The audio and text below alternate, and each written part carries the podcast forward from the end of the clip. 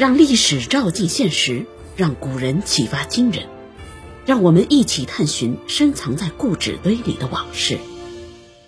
李世民刚在玄武门杀兄逼父之后，突厥的吉利可汗就跑来打秋风，想看看能不能占点便宜。吉利是启明可汗的儿子，始毕可汗的弟弟，他带着二十万人来到渭河以北，看起来乌泱乌泱的一大片。把四十里外的长安百姓吓坏了。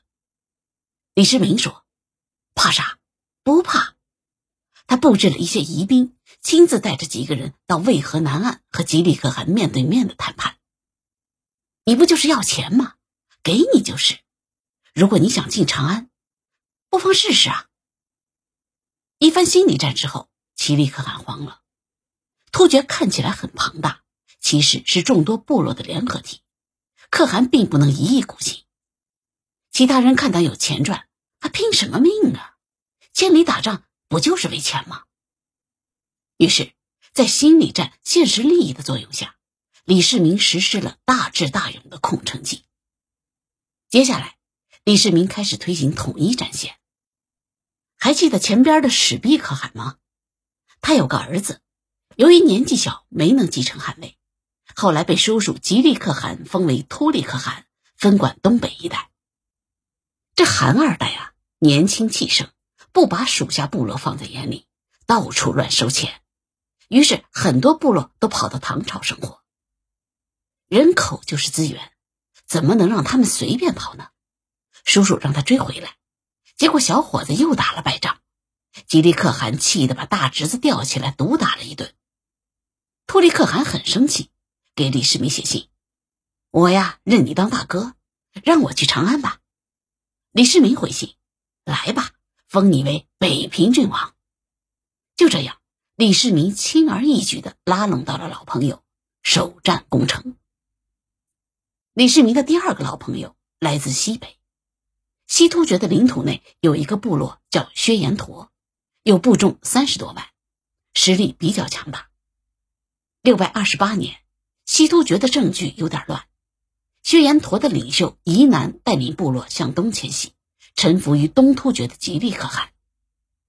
但此时的吉利可汗有点不顺，自从做了可汗以来，他经常号召部落到长城附近抢劫，搞得大家是有苦难言。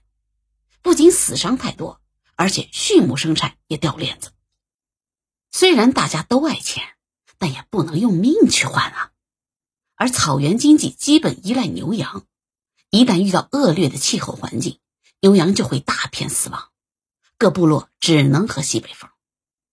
很不幸，从渭河回来的当年，突厥就经历了大暴雪，牛羊大量死亡，导致人心惶惶。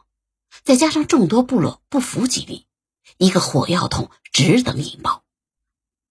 所以东归的夷南发现，这东突厥也不行啊。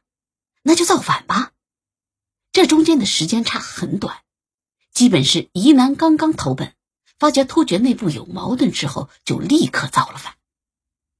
和突厥的祖先一样，薛延陀的疑南造反事业也很顺利，那些部落纷纷跑到疑南的帐下磕头认大哥，速度之快让疑南有点懵。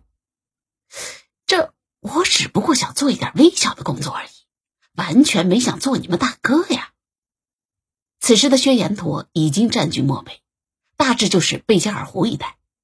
于是东突厥就成为夹心饼干，被大唐和薛延陀夹在中间。李世民的消息很灵通，他赶紧派人送信到漠北：“倪南啊，你很适合做草原的大哥呀！来来来，我封你为珍珠可汗。”就这样，外来户夷南为了震慑其他部落，就这么。做了大唐的带路党。对李世民来讲，六百二十九年是丰收的一年。突利入朝，疑难带路，吉利政局不稳。李世民抓住机会，让李靖带兵北伐。第二年三月，就生擒了吉利可汗。经此一战，曾经威风赫赫的东突厥烟消云散。